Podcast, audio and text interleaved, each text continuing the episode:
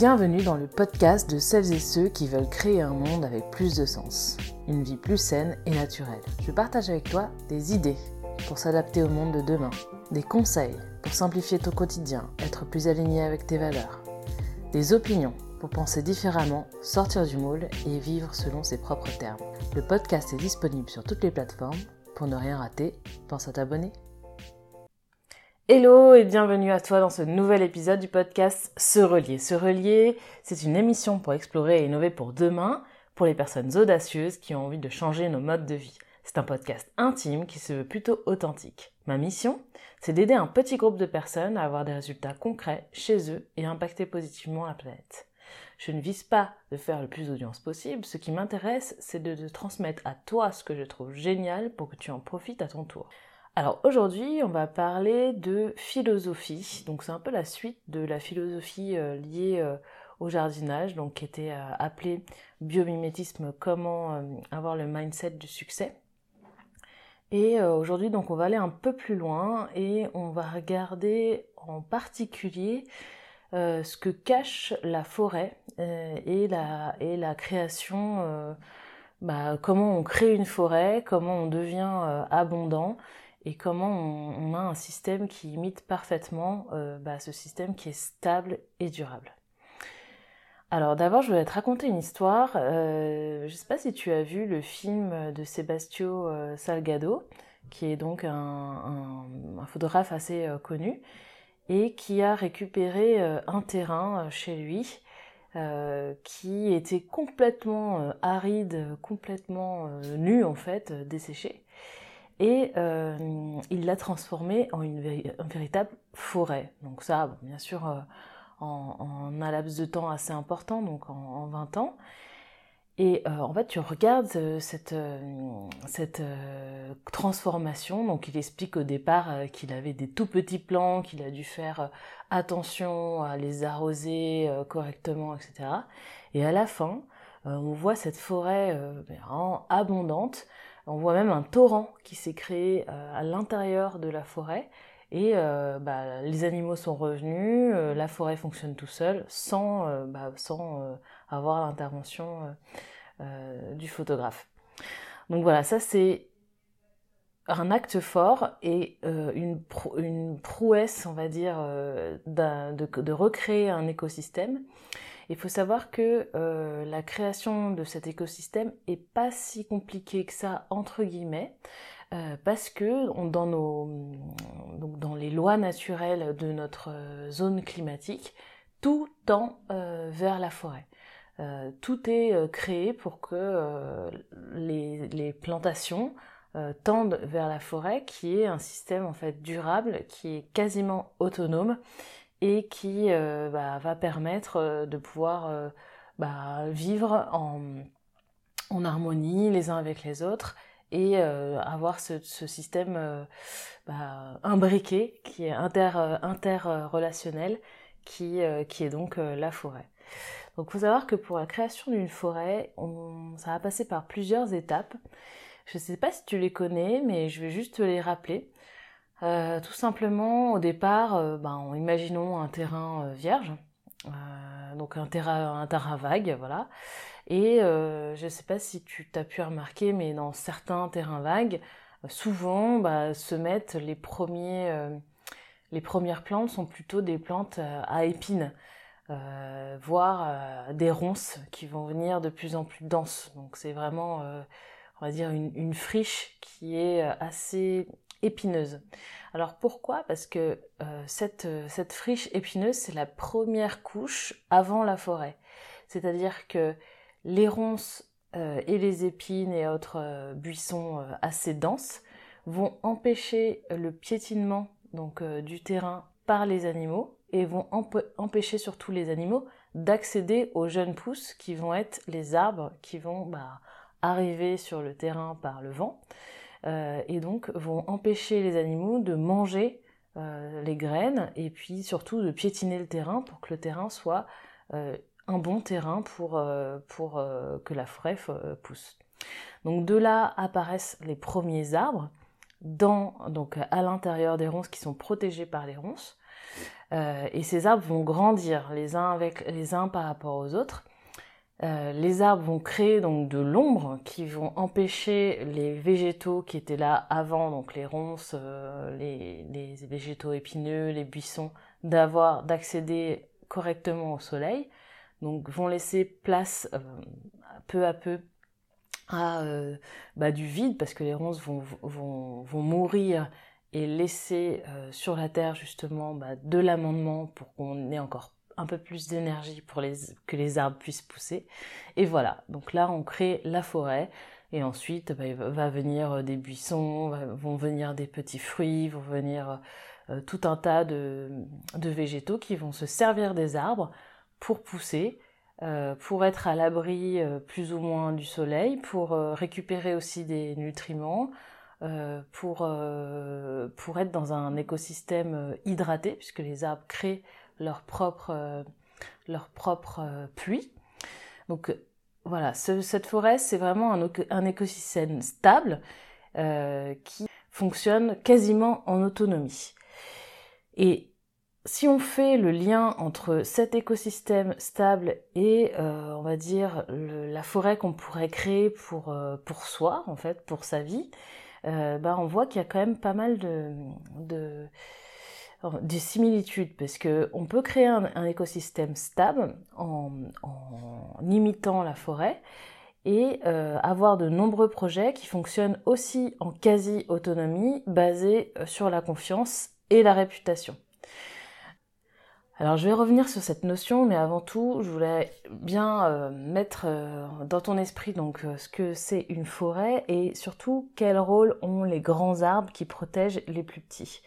Il faut savoir que ces grands arbres donc protègent bah, leurs enfants et les, plus petits de la lumière trop trop importante, euh, il les protège avec, euh, en créant, euh, en faisant la pluie et le, beau, temps en fait, grâce à l'évapotranspiration. Donc dans une forêt, le phénomène est très visible sur des, forêts, la rainforest comme on dit, la, forêt de, pluie, les forêts équatoriales. On voit donc que les, arbres créent leur propre climat. Donc on va avoir un, climat plutôt bah, humide et les arbres en, toute la journée vont créer de l'évaporation qui ensuite vont se transformer en pluie. La forêt crée euh, des petits euh, ruisseaux, euh, des petits torrents qui sont, on va dire, naturels et grâce à leur système d'évapotranspiration, donc créent font la pluie et le beau temps. Et les arbres vont aussi redonner des nutriments, c'est-à-dire qu'un grand arbre va créer beaucoup de nutriments dans le sol grâce à la photosynthèse et euh, va en avoir besoin de pas beaucoup. Euh, et donc va échanger ses nutriments avec euh, bah, ses voisins grâce au, réseau créé dans la forêt qui, est créé grâce à des bactéries et surtout les champignons mycorhiziens qui vont donc traverser le sol et vont pouvoir transporter ces nutriments vers d'autres d'autres végétaux qui en ont besoin, qui sont juste à côté. Donc c'est vraiment un écosystème euh, qui partage, euh, qui redonne euh, les surplus et qui est surtout très stable dans le temps.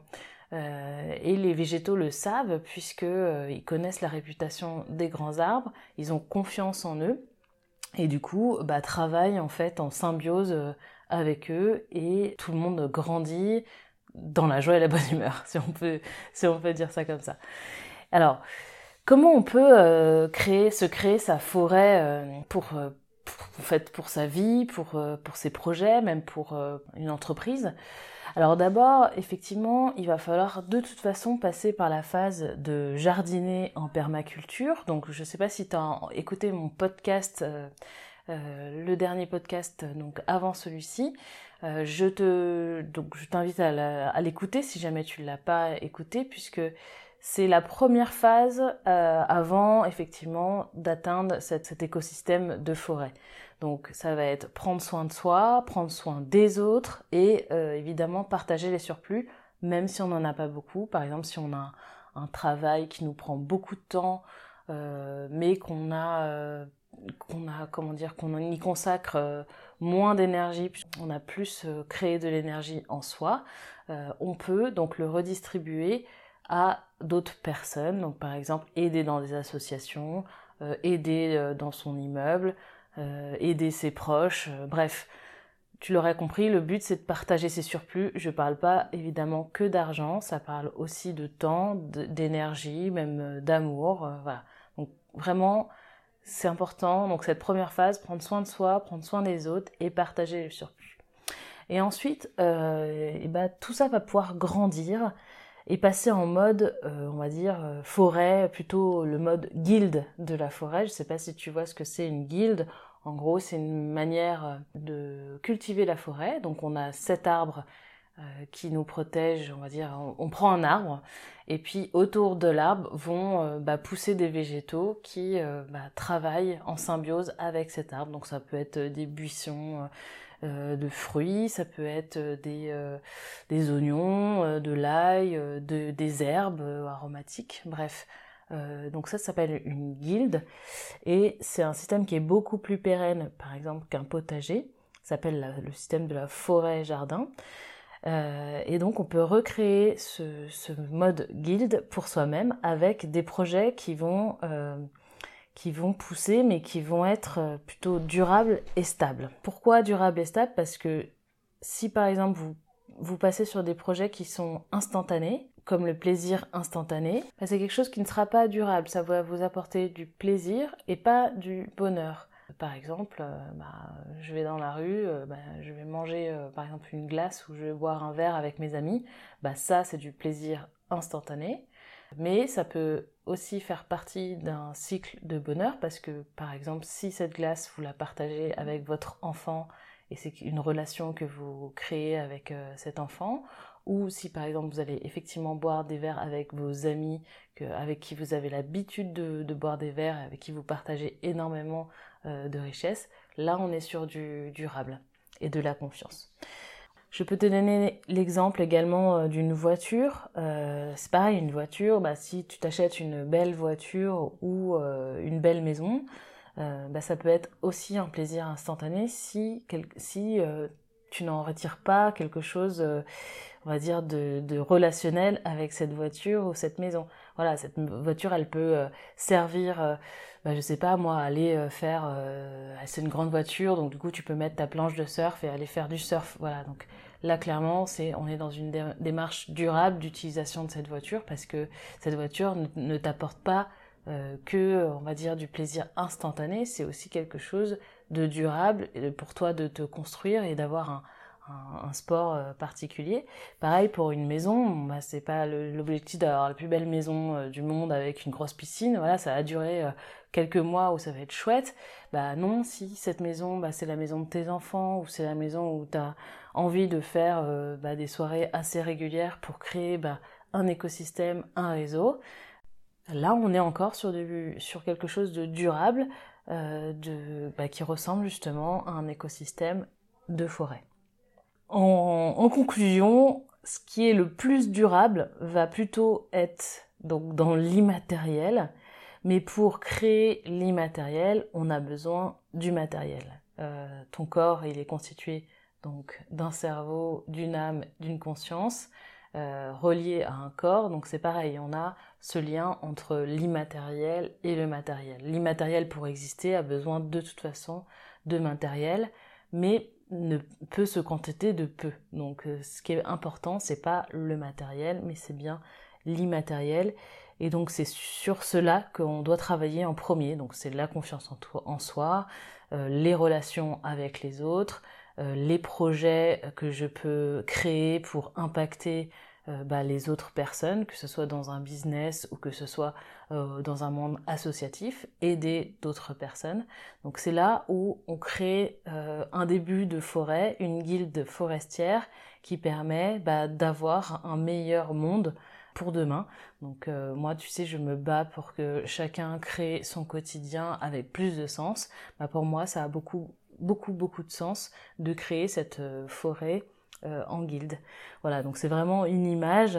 Euh, je voulais pas du tout avoir quelque chose d'assez euh, fantastique, mais j'espère que tu m'auras compris sur cette notion de forêt. Et donc si tu as aimé ce podcast, n'hésite pas à t'abonner pour le noter et, c'est et surtout de le partager si tu veux si tu veux aider d'autres personnes ou si cette notion t'a intéressé. Tu peux aussi me suivre et recevoir plus de conseils en t'abonnant à mes emails privés. Je donne donc un, un, email par semaine avec différents conseils pour améliorer et créer un quotidien avec plus de sens. On s'appelle le Green Club, le lien est en description. Euh, tu peux aussi rejoindre le groupe Facebook. J'ai besoin de, personnes qui puissent euh, m'aider donc à, améliorer ce, podcast. Euh, donc le groupe Facebook s'appelle le, tout simplement Se Relier, le podcast. Et je te mets aussi le lien dans la description. j'ai lancé un sondage il y a pas très longtemps et je te mets ce lien pour que tu puisses m'aider à créer un podcast qui soit encore plus aligné avec tes valeurs pour qu'on puisse ensemble bah, bâtir quelque chose de, durable justement, de, forêt, euh, d'un écosystème en forêt. Voilà. Euh, bah, en attendant, je te dis prends soin de toi et puis rendez-vous dans un prochain épisode.